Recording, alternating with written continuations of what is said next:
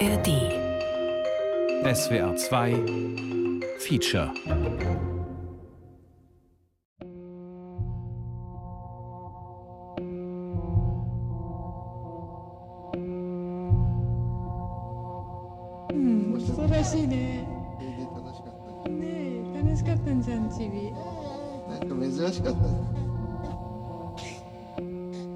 Neun Monate. それからこれが気持ちいいの。 Neun Monate. したら、いや、遊んでくれて。嬉しいよ、ちめちゃめちゃ。 So lange können sich werdende Mütter normalerweise darauf vorbereiten, dass das Kind kommt. Schwangerschaftskurse, Atemübungen, Arztbesuche, Geschenke von Freunden und Bekannten, angesprochen werden auf der Straße, weil man es ja sieht. Ich bereite mich schon seit drei Jahren vor, ohne zu wissen, ob ein Kind überhaupt kommt. Antrag, Motivationsschreiben, persönliche Identifikationsnummer, Arbeitsstatus, mhm. Gesundheitsstatus, Motivationsschreiben, Eigentumsnachweise. Adoption ist ein Labyrinth, desorientierend und verwirrend wenn auch mit einem zentralen Ziel. Ich und mein Partner K haben uns dennoch bewusst für die Adoption entschieden. Was am Ende steht, weiß ich nicht. Es ist Winter 2022 und ich beginne meine Anstrengungen aufzuzeichnen. Die Arbeit an diesem Feature beginnt mit unbekanntem Ausgang. Ich stehe am Anfang, kann noch nicht retrospektiv von einer Welt erzählen, wie viele andere Eltern, in der alle diese Anstrengungen Sinn machen, die Zweifel, die Sackgassen, die schlaflosen Nächte, ja sogar so sein sollten. Aber ich habe die Hoffnung, dass der Tag kommt, an dem das alles Sinn macht. Familienregister, Einkommensnachweise, Nachweis der Gesundheit, da müssen wir zur Untersuchung. Hm, das können wir gemeinsam machen. Das Labyrinth der Adoption zu durchqueren dauert lange. Workshops, Vorträge, Gespräche mit anderen Adoptiveltern und tausend Dokumenten. Dazu kommt die Fremdsprache, jeder Begriff in dem großen Ordner mit vielen eng geschriebenen Schriftzeichen will erlernt sein. あと夫婦の写真 Dann Fotos des Ehepaars. Fotos? Welche denn? Es gibt viel Info und regelmäßig Fragebögen zu den eigenen Erwartungen, wie sich die Haltung verändert hat, welche Erkenntnisse man gemacht hat. Mit anderen Worten, es ist ein großes Blabla. Dann kommen die Besuche in den Kinderheimen. Alles in allem ist Mutter zu werden für mich ein bürokratischer Akt mit schulischer Vorbereitung und Prüfungen vom Amt. Dann dein Lebenslauf. Der Muttertest. Über Adoption in Japan. Also wie ein CV. Genau. Ein Feature von Julia Shimura. Ja, wie sollen wir uns entscheiden? Ich will einfach nur eine Verbindung herstellen können zu dem Kind. Ich will eine Familie.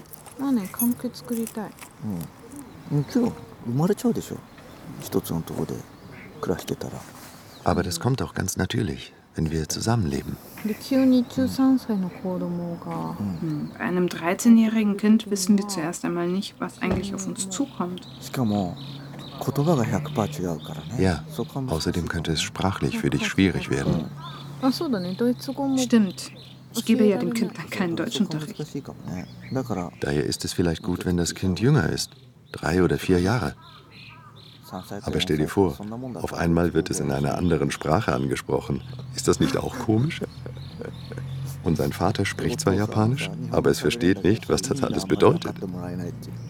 ん何言ってんのそれっつって、分かんないってじゃあつまりは養子縁組が Also uns ist eigentlich egal, ob wir Pflege- oder Adoptiveltern werden. Hauptsache, das Kind ist jünger. なるべく若い子欲しい5歳まで Vor ein paar Jahren saß ich mit einer Freundin bei einem Feierabenddrink. Wir kamen auf das Thema Kinder. Die Freundin meinte, ja, Kinder bekommen ist super, aber ich will sie lieber wie ein Mann bekommen. Ich wusste sofort, was sie meinte. Kinder bekommen ohne den ganzen Überbau der erzwungenen Rolle des Mutterglücks. Aber ich begriff da noch nicht, wie weit das gehen kann. Für mich ist Adoption also auch eine Gelegenheit, aus vielen Narrativen auszubrechen. Ich war schon immer so. Erwartungen an mich als Frau fand ich meistens zu eng. Und der Mutterinstinkt? Fürsorge ist bitte kein weibliches Gefühl, sondern ein menschliches. Das ist bewiesen. Und es ist schon seltsam, dass das bewiesen werden musste. Aber egal. Adoptieren ist jedenfalls eine Chance, die Mutter- und Elternschaft von vornherein anders zu gestalten ich komme zum Kind genauso auf dieselbe Art wie mein Partner. Entscheidungen. Entscheidungen. Im Grunde hing mein Lebensglück nicht davon ab, Kinder zu bekommen, sondern es ist eine Entscheidung, wie sie viele Frauen treffen, gebildet, ungebildet, arm, reich, dicke Oberarme oder tätowierte Steißbeine. Um ehrlich zu sein, wenn mich jemand nach meinem Kinderwunsch gefragt hat, wusste ich nie so genau, was ich sagen sollte und bin dann schließlich zu dem Ergebnis gekommen, ja, dann wahrscheinlich nicht. Der große, innige Wunsch, eine Mutter zu werden, der ist ja nicht da. Knallhart gesagt, Kinder kriegen ist eine Entscheidung, die einen in den Ruin treiben oder psychisch auf Jahre belasten kann.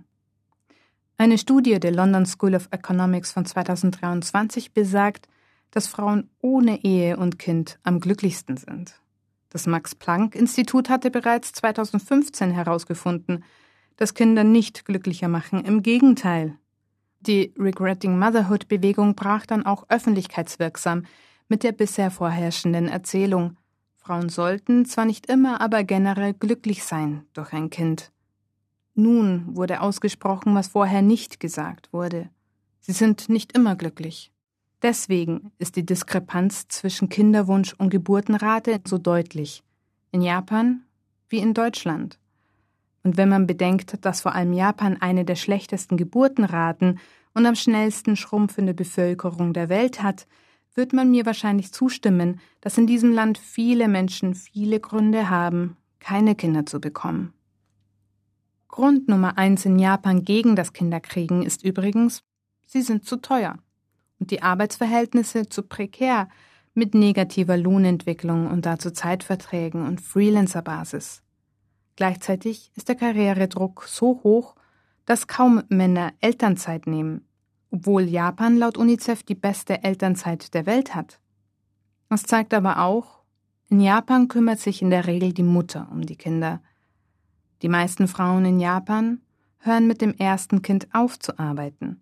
Selbst ein guter Freund meines Mannes aus Japan, den wir immer als aufgeklärt und gleichgesinnt empfanden, meinte, dass das ja dann für mich eine große Bürde würde, wenn ein Baby komme. Ja, nur für mich.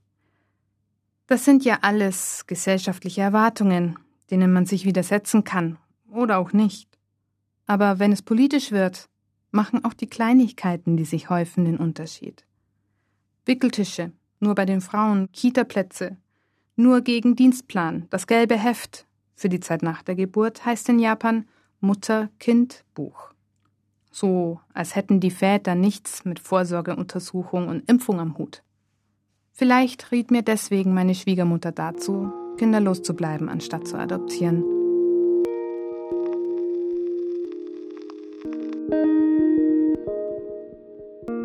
Aber das eigentlich Verzwickte im Mutterwerden ist ja, wenn man sich denn für das Kinderkriegen entscheidet, ganz abseits von den gesellschaftlichen Erwartungen an eine Mutter, dass es zuerst eine Entscheidung mit ungewissem Ende ist, vor allem bei dem ersten Kind. Auf was lässt man sich da eigentlich ein? Und was wird das für ein Mensch sein, mit dem man da zusammenlebt?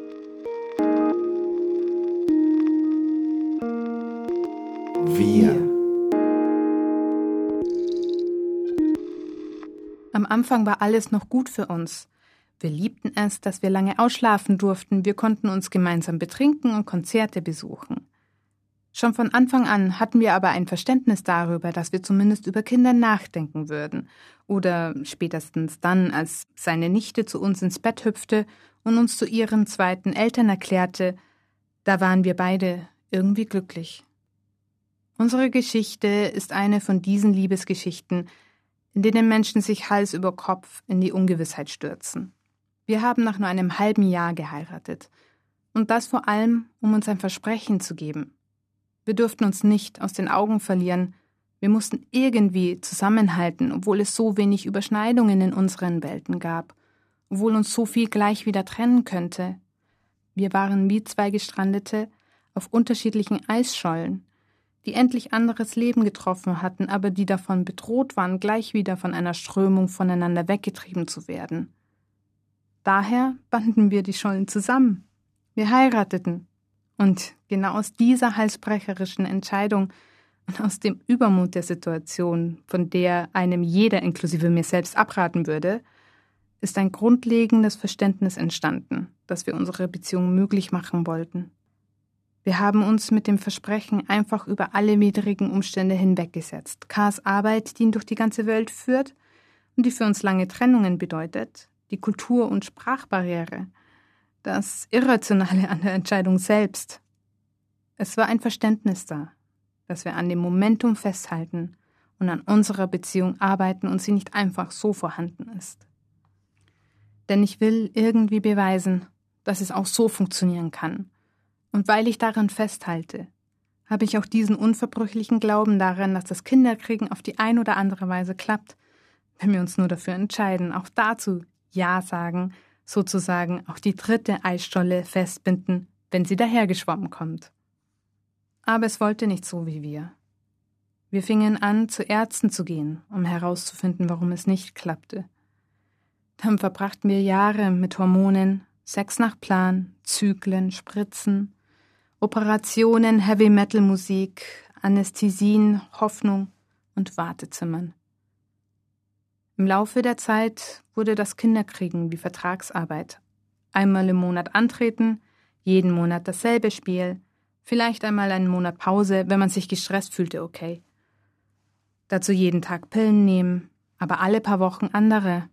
Überblick behalten und speziellen Tee trinken kann ja nicht schaden. Also für mich war das auch positiv, deine Entscheidung, weil ich das gemeint habe, das ist, hat keinen Sinn, wenn da die Frau was weiß ich, was für eine Behandlungen macht und dann eventuell gesundheitlich äh, Schaden nimmt. Und das hat mir eigentlich dann gefreut, weil für mich war das auch erfreulich von der Sicht her als Vater zu dir, als Tochter, dass du da nicht aufarbeitest, nur weil es unbedingt ein Kind möchte und nicht funktioniert, da es gescheiter ist, adoptiert doch was und das ist äh, wesentlich angenehmer. Ne? Mhm. Und wir haben uns auch richtig gefreut auf unser viertes Enkelkind.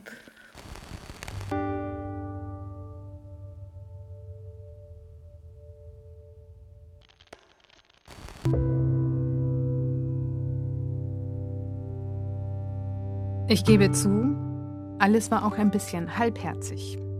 Wie gesagt, ich käme auch gut ohne Kinder aus. Aber irgendwann kippte es wir begannen, uns an den Kinderwunsch zu verlieren. Wir waren kein Paar mehr, sondern Kollegen in einem uns immer absurder vorkommenden Prozess. Wie zwei Insekten, die in einem sich ewig wiederholenden Zyklus einmal im Monat die Körper ineinander steckten. Wir dokumentierten, terminierten, berieten und schlossen ab mit der Sache. Wir brauchten fast ein ganzes Jahr, um uns davon zu erholen. Das ist gut. Da sehe ich total müde aus. Müde und mega süß. Hm, und das? Ja, das ist auch gut. Wo ist das denn? Ach, auf Curacao. Also like? Kein Like? Like. Aber das können wir nicht benutzen. Ich weiß noch, als die Ärztin uns am Anfang der Hormontherapie fragte, ob wir auch Adoption in Erwägung ziehen. Zu dem Zeitpunkt hatten wir also schon darüber gesprochen. Da Adoption aber sehr lange dauert, habe ich auch früh mit der Recherche begonnen. In Deutschland sagte man uns, dass K Deutsch sprechen müsse. K kann aber kein Deutsch und führt es auch nicht. Und außerdem war Japan in letzter Zeit beruflich für uns besser, zudem die Altersgrenze für Adoption in Japan höher ist. Das heißt, wir hatten in Japan auch eine Chance auf ein Neugeborenes. Daher fingen wir auf der Insel mit dem Adoptionsprozess an, parallel als Alternative. Japan. Japan.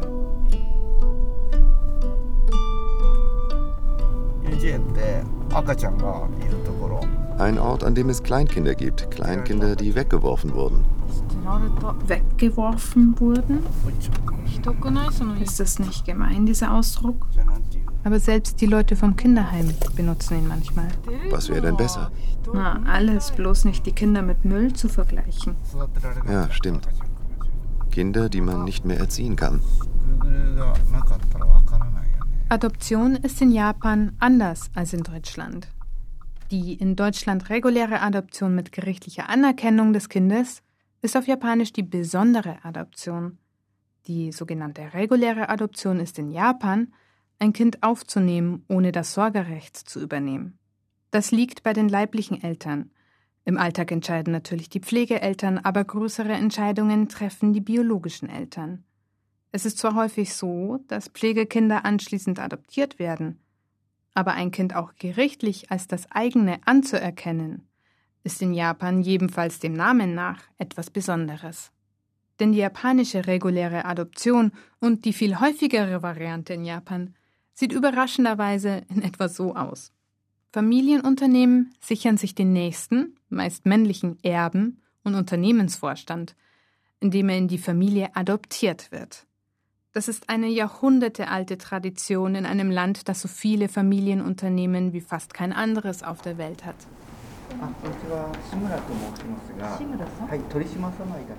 Wir waren zu einem langen Vortrag mit anschließendem Workshop eingeladen, der im obersten Geschoss des Jugendamtes stattfand.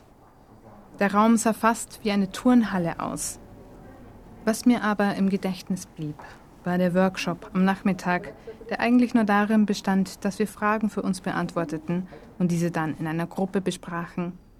Es gab da nämlich eine junge Frau, deren Begeisterung für Adoption so ansteckend war, dass sie selbst unsere Lebensgeister weckte, die sich während des Vortrags verabschiedet hatten. Sie hatte nichts Besonderes an sich, außer vielleicht ein seltsames Blinzeln, wenn sie sprach. Und für sie war Adoption keine letzte Möglichkeit. Sie sprach wie jemand, der das erste Mal in ihrem Leben von Unrecht auf der Welt erfuhr. Eine Dokumentation im öffentlich-rechtlichen Fernsehen über Kinderheime in Japan war ihr nicht mehr aus dem Kopf gegangen. Sie erzählte von einem der Protagonisten, einem 18-Jährigen, der wegen seiner Volljährigkeit aus dem Heim ziehen musste und im neuen Erwachsenenleben völlig auf die Schnauze fiel. Die Betreuung war bürokratisch und selten, er war isoliert, ohne funktionierendes soziales Netz. Die Wohnung karg, die Aussicht auf einen besseren Job, hm, nicht gerade rosig. In einer Nacht- und Nebelaktion ließ er dann beides stehen. Den schlecht bezahlten Job im Niedriglohnsektor und die karge Wohnung. Der jungen Frau in unserem Kurs war nicht begreiflich, wie man einen Menschen in einem Land wie Japan so allein lassen kann und bei der Vorstellung, ihren eigenen Kindern könnte es ähnlich ergehen, wenn sie weisen würden, wich alle Farbe aus ihrem Gesicht. So schockiert war sie. Ich besuchte danach noch viele Veranstaltungen mit langen Erklärungen, ermüdenden Workshops und Teilnehmenden mit Antworten aus dem Schulbuch, sowie zwei Besuche mit den verschiedensten Eindrücken in Kinderheimen. Aber diese Frau, und ihre Leidenschaft waren es, die mir erst richtig die Augen für Adoption öffneten. Kann man nichts machen. Die Reaktionen von Menschen aus Japan und aus Deutschland sind unterschiedlich. Was ich in Japan oft im Rahmen des Adoptionsprozesses hörte, waren die Worte kann man ja nichts machen. Eine deutsche Bekannte sagte mir sogar, als ich ihr von unserem Adoptionswunsch erzählte, dass ihr japanischer Mann sich das überhaupt nicht vorstellen könne. Wie könne man denn so ein Kind annehmen, nicht blutsverwandt, sehen uns nicht ähnlich, adoptiert? Andere reagieren in Japan ähnlich wie der Mann der Freundin. Seltsam. Sie wissen meist nicht, was sie sagen sollen. Sie glotzen mich erstmal an. Ist eine Adoption was Gutes oder Schlechtes? Weiß ich nicht, scheinen sie zu sagen. Ähnliche Erfahrungen machen auch meine Schwiegereltern. Die Leute schauen das Foto an und sagen, ist ja süß. Nur das. Ich habe auch noch nie gehört, dass jemand adoptieren will. Ach ja, jemand sagte, das klingt anstrengend.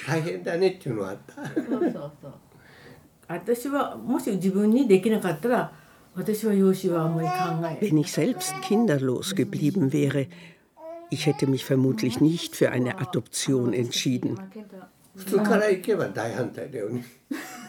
Normalerweise wäre ich absolut dagegen. Hier in Japan ist eine Adoption selten. Und in Romanen oder Filmen ist es nie etwas Gutes. Adoption hat ein schlechtes Image.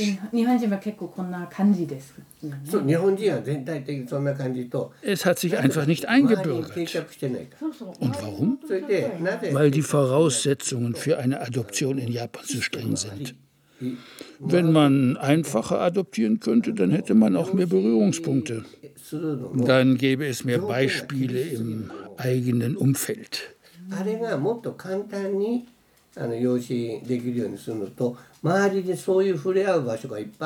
Ja, Adoption ist eine andere Welt.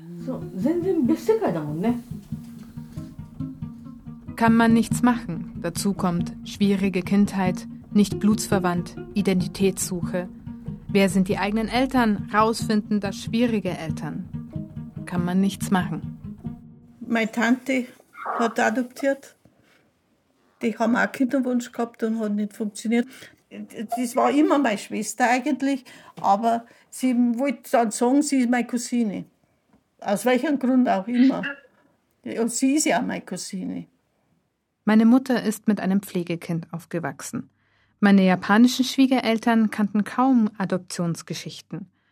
In Deutschland wurden allein 2022 fast 4000 Kinder vermittelt. In einem Jahr. In Japan leben insgesamt 7500 Kinder in Familien als Pflege- oder Adoptionskind. Nur 18 Prozent der japanischen Kinder, die nicht bei ihren leiblichen Eltern sein können, leben überhaupt in Familien. In Japan hat Adoption ein schlechtes Image, wie mein Schwiegervater sagt. Das könnte auch damit zu tun haben, dass es die institutionalisierte Adoption in Japan noch nicht lange gibt. Dort gibt es das System seit 1988. In Deutschland wird Adoption das erste Mal um 1900 in einem Gesetzbuch erwähnt. Und eigentlich ist die Adoption selbst in vielen Erzählungen nicht negativ dargestellt, schon, aber die Stiefmutter und ihr Verhältnis zum Pflegekind. Tatsächlich kommt das Wort adoptieren aus dem Lateinischen und heißt hinzuwählen oder hinzuwünschen. Wahrscheinlich ist das Image der Adoptivmutter auch deshalb so rein und gut, weil es gegen das Image der Stiefmutter antreten muss. Bei einer Stiefmutter denken wir gleich an die böse Königin in Schneewittchen oder die zweite Frau des reichen Vaters in Aschenputtel. Meistens präferiert die Stiefmutter ihre eigenen Kinder.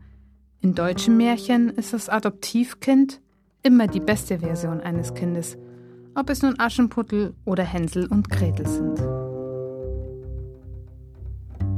In Japan gibt es übrigens für reine und gütige Adoptiveltern auch gerne ein Wunder, zum Beispiel im sehr berühmten Märchen Momotaro. Ein kinderloses, bescheidenes Ehepaar findet einen Pfirsich, treibend im Fluss. Als sie ihn spalten, ploppt ein Kind hervor. Momotaro, der Pfirsichjunge, der später Dämonen besiegen wird. Trotzdem bringen viele JapanerInnen Adoption und dieses Märchen oft gar nicht zusammen. Auch Däumelinchen von Hans Christian Andersen wird aus einem Gerstenkorn einer Frau geboren, die keine Kinder haben konnte. Es ist etwas Wundersames bei einer Adoption. Etwas Wundersames, das Dankbarkeit fordert.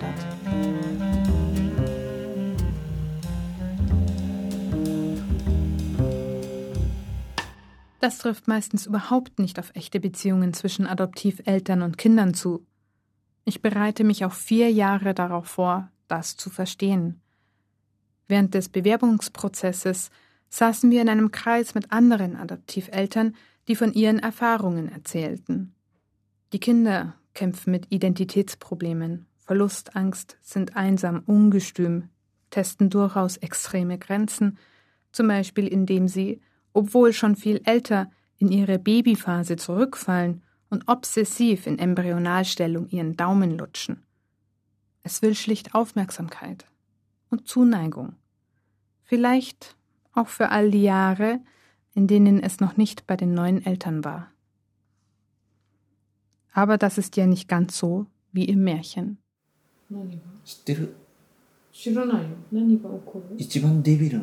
Weißt du, was dann passiert? Nö. Das ist die schlimmste Zeit. Wir können nicht schlafen und werden total ausgelaugt sein. Und dann werden wir streiten. Aber gesetzlich bekommen wir auch Elternzeit, obwohl ich das Kind nicht geboren habe. Ja, schon, aber wer nimmt die? Wir sind selbstständig. Das bedeutet direkt, dass uns das Geld ausgeht. Ich kann von meinem deutschen Arbeitgeber Elternzeit nehmen. Aber da muss die Adoption in Deutschland erst anerkannt werden. Das dauert.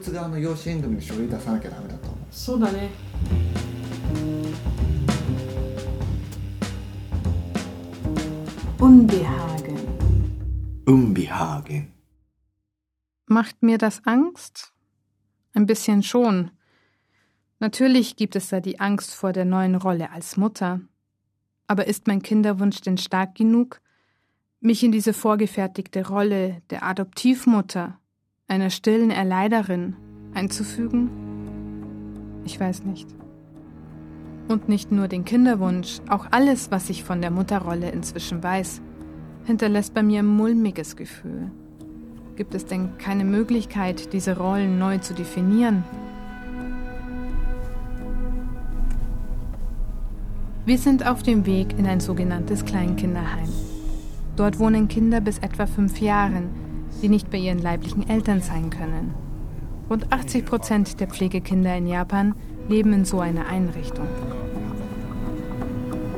Und was machen wir da? Wir lernen. Über was? Ja, gute Frage. Das weiß ich auch nicht. Wahrscheinlich schauen sie nur, ob wir es ernst meinen. Also, es ist wie ein Test. Mhm. Ein alter Mann in weißem Poloshirt und Crocs ohne Socken begrüßt uns. Er ist die wandelnde Geschichte des Kleinkinderheims, das jetzt in einem Neubau zu Hause ist. Er nuschelt altersbedingt ein wenig, deshalb muss ich besonders aufmerksam zuhören. Nachdem wir unsere Schuhe ausgezogen und Plastikschlappen bekommen haben, zeigt er uns erst einmal die Einrichtung. Alles sieht wie neu aus. Es gibt Wohneinheiten, die miteinander verbunden sind, große Funktionsräume, weitläufige Außenflächen. Das alles erklärt uns der schlurfende alte Mann geduldig und routiniert. Manchmal witzelt er auch. Der alte Mann ist dermaßen in seinem Element, verschmolzen mit Beruf und Einrichtung. Etwas in der Zeit stehengebliebenes umgibt ihn. Wir taufen ihn Buddha.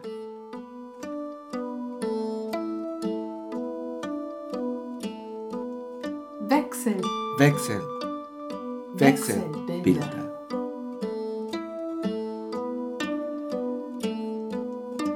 Mütter. Sie haben eine andere Rolle als Väter bei der Adoption. Anja Michaelsen hat in ihrem Buch Kippbilder der Familie einen generellen Muttertyp für Adoptionserzählungen herausgeschält. Da ist auf der einen Seite die Rabenmutter, die zur Heldin wird, indem sie ihr Kind aufgibt, und auf der anderen Seite die adoptierende Mutter, die auch eine Heldin ist, weil sie das Kind aufnimmt und die einzige, die die heroische Rabenmutter versteht. Genau das trifft auf den jüngsten Film über Adoption in Japan zu. Asaga Kuru, auf Deutsch Der Morgen kommt von 2021. Asa, so heißt der Adoptivjunge. Einer der Schlüsselmomente ist, als die zu junge Mutter ihr Kind zur Adoption freigibt und folgende Worte sagt. Gomen nasai. Entschuldigung. Das sagt sie an ihr Kind gerichtet, ungewollt schwanger als Teenager, zu spät bemerkt, Kind zur Adoption freigegeben. Gomen nasai, dass ich dich nicht behalten kann. Aber sie sagt es auch zu sich selbst, denn sie hätte ihren Sohn gern selbst großgezogen. Entschuldige, ich schaffe es nicht. Ihre Familie war dagegen, der Druck zu groß für die Minderjährige, die Mutterschaft also unmöglich. Das wird sie ihrer Familie nicht verzeihen können. Sie gerät ins Straucheln. Ständig jagt sie einem Mutterphantom nach, und die Person, die das am besten versteht, so das Ende, ist die Adoptivmutter. Mamiko. Mamiko.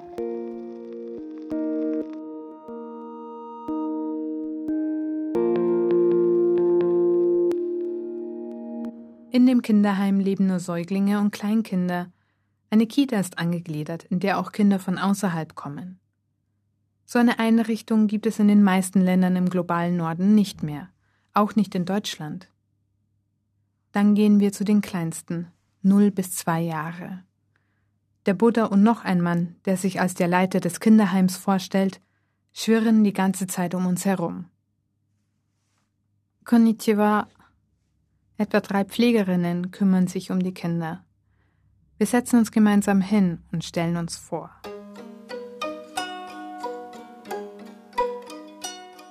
Ein kleines Kind kriecht auf mich zu. Die kleine Mamiko-chan. Sie heißt eigentlich anders. Ich spiele ein bisschen Augenzwinkern und Gesichtsverdecken mit ihr. Inai inai ba. Sie mag das. Wir lachen. Mamiko hat ein sehr süßes großes Muttermal in Augennähe und ein sehr eigensinniges Gesicht. Sie war mir aufgefallen. Langsam kroch sie von sich aus auf mich zu und fasste mich am Schenkel an. Ich war so stolz. Mamiko sollte in diesem Tag also mein Kind sein. Yoroshiku onegaishimasu.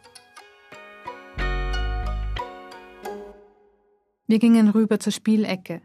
Wir spielten weiter und alles schien gut. Und dann das Mittagessen. Sie tobt. Ich füttere sie bis zum Ende. Ich bemerke die Augen des Buddhas und des Direktors auf mir. Unentwegt schreit und heult sie. Am Ende sind wir beide fertig mit den Nerven und froh, dass es vorbei ist. Wenigstens das vereint uns. K und sein Kind Aichan sind bereits wie eine Liebeseinheit. Wenigstens hat K diesen Test mit Bravour bestanden. Total fertig essen wir zu Mittag, was wir von der Küche des Kinderheims bekommen haben. Ich kippe den Eintopf einfach runter, direkt aus der Schüssel. Alle stehen um sieben auf, dann gehen sie sich waschen essen um 10 einen Snack, um 12 Uhr gibt es Mittagessen. Dazwischen gehen die Krankenpflegerinnen mit ihnen auf den Spielplatz. Nach dem Mittagessen gibt es Spielstunde um 15 Uhr nochmal einen Snack. Danach wird alles verdunkelt und die Kinder müssen schlafen. Um 18 Uhr gibt es dann Abendessen. Später erzählt uns der Buddha, das Größte sei für die Kinder im Heim, in einen 24-Stunden-Kiosk zu gehen und sich dort einen gefüllten Reisball zu holen für umgerechnet etwas mehr als einen Euro. Hat sich bei dir was verändert?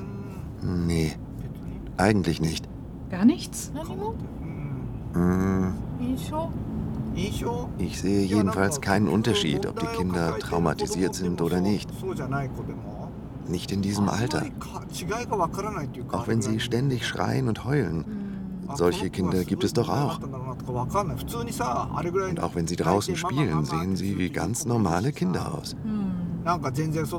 Auch wenn sie mit großem Leid aufgewachsen sind, dann kann ich das nicht erkennen. Hm, es gibt eben auch Kinder, die werden schnell ungeduldig. Ja, solche Kinder gibt's auch.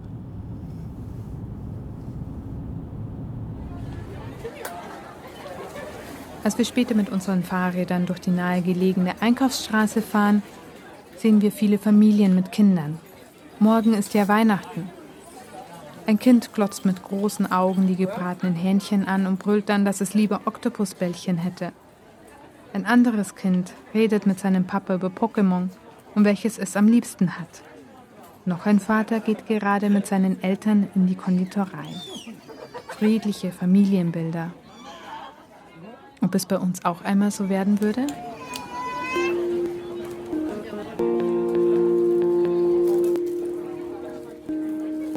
Weihnachten. Shonkun. Der zweite Tag im Kinderheim.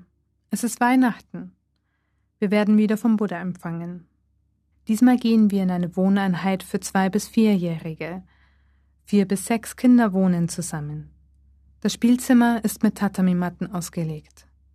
Es sieht alles neu und freundlich aus, aber auch nicht wie ein typisches Zuhause. Ich suche nach einem Kind, bei dem ich mich vorstellen könnte, aber einer der Pupser macht mir gleich einen Strich durch die Rechnung. Er kommt schnurstracks auf mich zumarschiert und zieht wortlos seinen Jean de Sheep Pullover lang. Ich glotze ihn nur an und sage dann zögerlich auf Englisch: Ah, Jean de Sheep. Stille. Wie er denn heiße? Keine Antwort. Ich nenne ihn Sean Kun. Kun ist die Koseform für Jungen. Sean Kun düst ab und die nächsten Kinder kommen und bestaunen uns. Es hat sich eine Traube um uns gebildet. Ein Kind mit Pikachu-Pulli schaut mir direkt in die Augen. Woher kommst du? Aus Deutschland, antworte ich wieder brav. Das ist ein Land, das ganz weit weg liegt. Dabei frage ich mich kurz, ob Pikachu-kun überhaupt weiß, was ein Land ist. Aber eigentlich ist Pikachu-kun schon mit den Gedanken irgendwo anders, nämlich im Spielzimmer, in dem es rund geht. Wir bekommen wieder Kinder für den Tag zugewiesen. Ich sollte auf Shonkun aufpassen. K kümmert sich um Pikachu-kun. Wir gehen zum Spielplatz. Shonkun ist ein sehr aktives Kind und will auf dem Spielplatz offenbar den Guinness-Rekord für Spielplatzumrundungen brechen. Er ist nicht zu stoppen und leicht ablenkbar. Ich darf ihn nicht aus den Augen lassen. Der Buddha sitzt auf der Parkbank und winkt uns zu. Ich renne ihm hinterher aber komme nicht nach, als der kleine Körper durch das Gestrüpp huscht.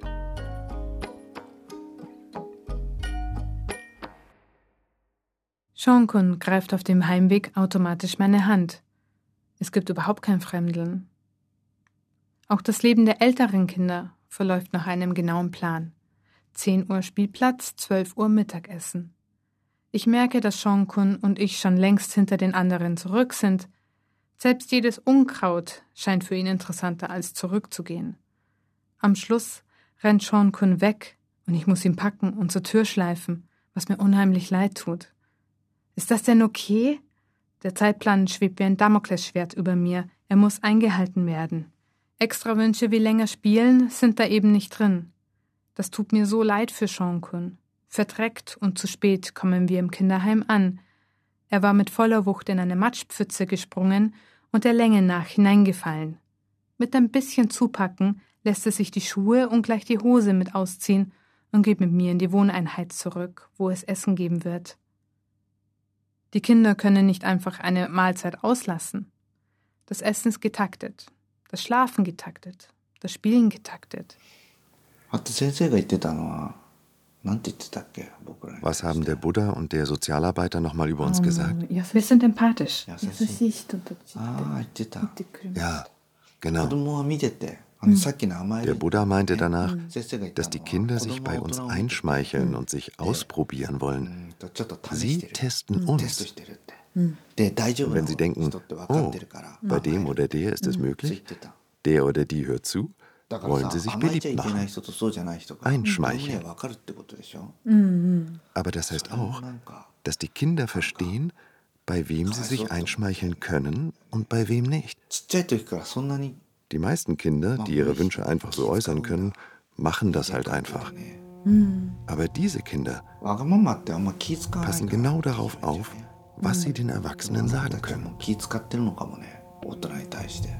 Mm.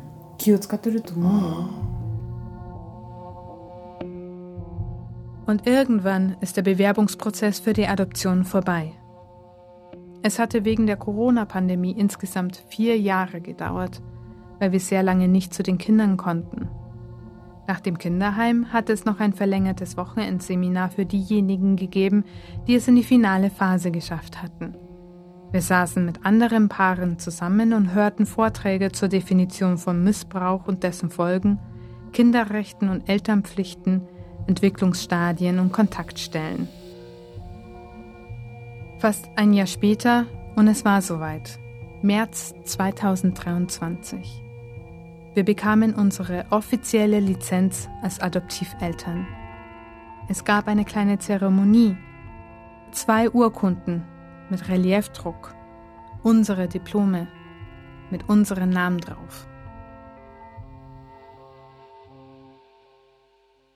Der Anruf. Frühling. Frühling. Der Anruf.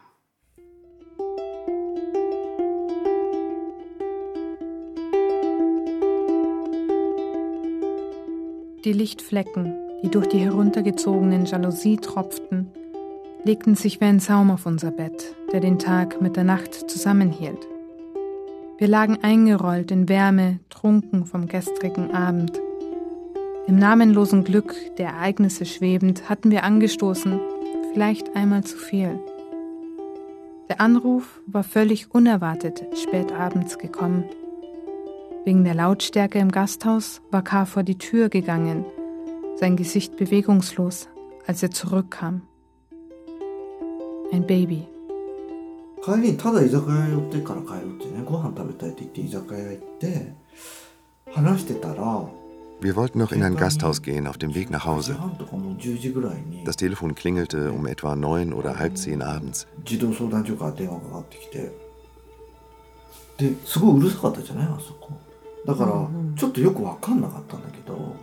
Die Adoptionsbehörde war dran. Ist es jetzt gut? fragten sie, ziemlich ernst. Sie waren auch nervös. Irgendwas war anders als sonst. Nein. Ist das der Anruf? Dachte ich. Um diese Uhrzeit?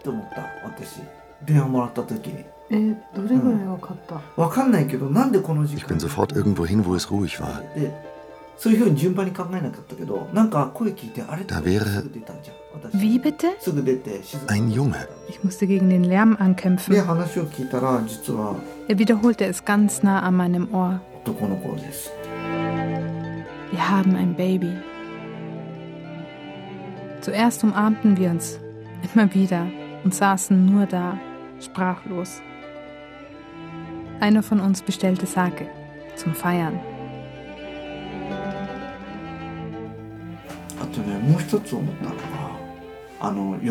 Hm. Und ich dachte noch, das ist aber schnell. Jetzt kommt schon ein Baby? Ah, sie hatten uns gesagt, dass es zwei Jahre dauert. Ah, ja, durchschnittlich.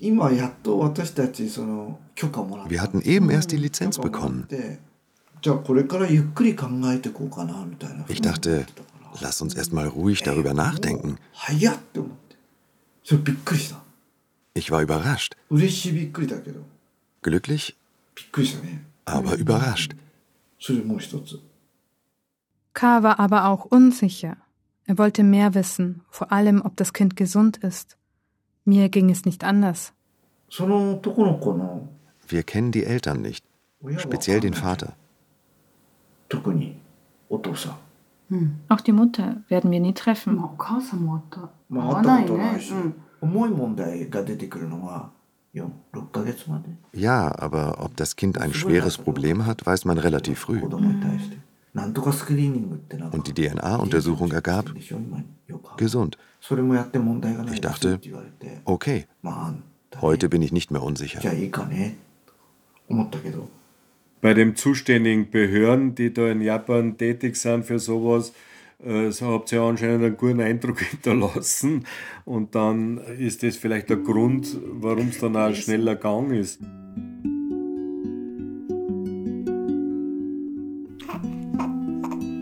Das Baby. Das Baby. Er war klein und mondgesichtig und hatte seine Hände zu Fäusten geballt. Und er hatte diesen typischen Geruch von Milch und Honig. Ein paar Wochen Gewöhnungsphase und dann kam er zu uns. Diese eine Woche, diese allererste Woche, die war wie eine Ewigkeit, weil einfach alles passiert ist, emotional, was du dir vorstellen kannst. Angst, Wut, glücklich sein, wirklich selig sein, glücklich sein, ähm, sich verlieben, alles Mögliche. Man kann nicht schlafen. Und wir haben uns gestritten. Das Baby ist laut. Später haben wir dann Nachtschichten eingeführt. Aber in der ersten Woche waren wir beide so übermüdet, wir haben ständig gestritten. Du warst auch ständig gereizt. Mittags war es okay, aber morgens und abends, wenn du müde warst, es hat wirklich gar keinen Spaß gemacht. Die erste Woche? Ja, es hat sich wie eine Invasion angefühlt. Ganz plötzlich. Der war lieb. Der war einfach lieb. einfach ein Baby, bausbackert, wie man bei uns sagt, wie die Babys sind. Und der war von Anfang an lieb, sympathisch. Also überhaupt keine Frage. Die haben die ein Glück, dass es so ein Kind erwischt haben, was so schön ist. Aber ich bin zerflossen, wie ich ihn gesehen habe. ja, wirklich. Hallo, wie süß. Er sieht überrascht aus. Die Augen sind so groß. Das ist deine Oma. Er hat einen festen Blick, gar nicht wie ein Neugeborenes. Er ist jetzt zwei Monate alt. Ganz klare Augen, sehr süß. Das ist Karma. Eine schicksalhafte Beziehung. Ich wünsche mir, dass ihr glücklich werdet.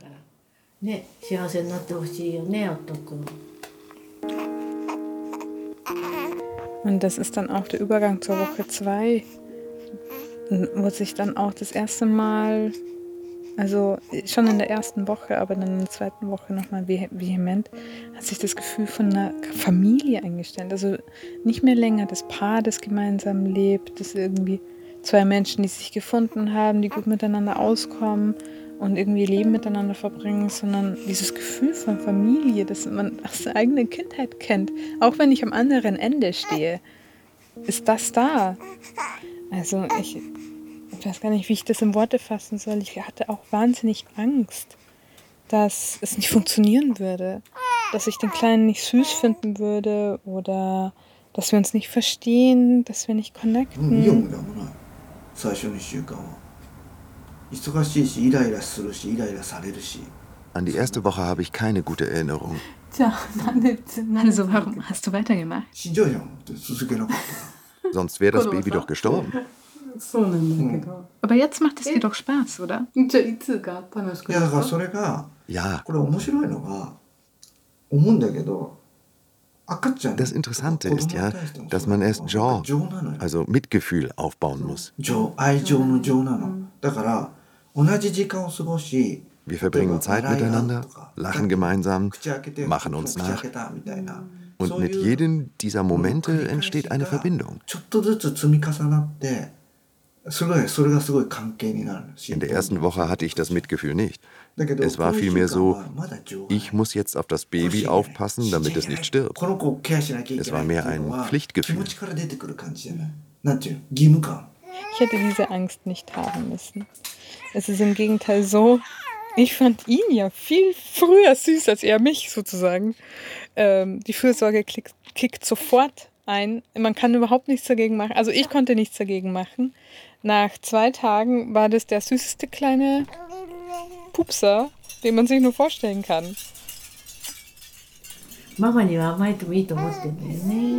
Er denkt, bei der Mama kann ich mich anschmiegen. Oh, Er lacht. Ja, ist schon schön mit der Mama. Wenn ein so kleines Baby kommt, dann ist es gleich so, als wäre es das eigene, egal ob man es geboren hat oder nicht. Wenn er jetzt wieder fort müsste, würde ich ihn vermissen. Er ist ja so mega süß.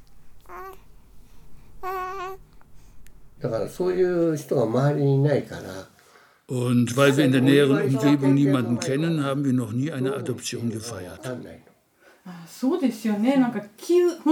Stimmt, das Kind kam auch so plötzlich. Wir hatten keine Zeit für irgendwelche Partys.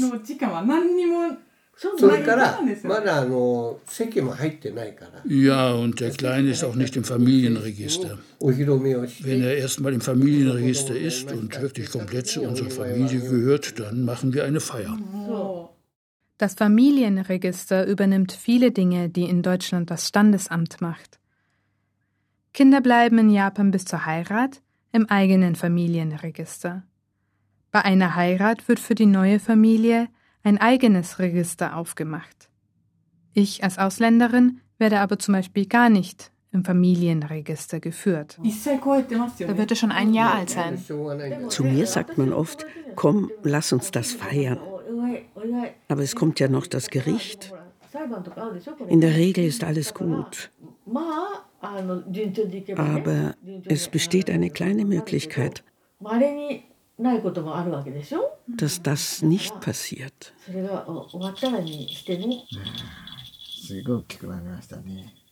Bis das Kind auch notariell in unser Familienregister eingetragen ist und wir das volle Sorgerecht bekommen, kann die Mutter immer noch sagen, dass sie es zurückhaben will.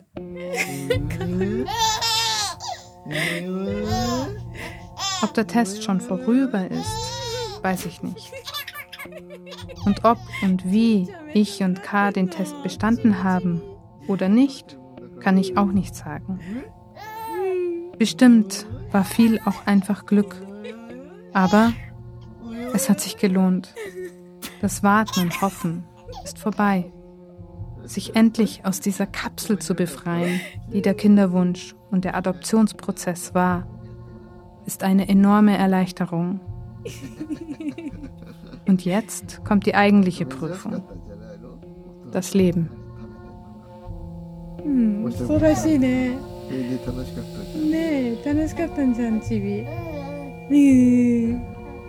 der Muttertest über Adoption in Japan. Ein Feature von Julia Shimura. Es sprachen Julia Shimura, Gunnar Schmidt, Horst Hildebrandt, und Rosalinde Renn. Ton und Technik Andreas Völzing, John Krohl und Goran Romic. Regie Giuseppe Mayu. Redaktion Mareike Mage. Produktion Südwestrundfunk 2023.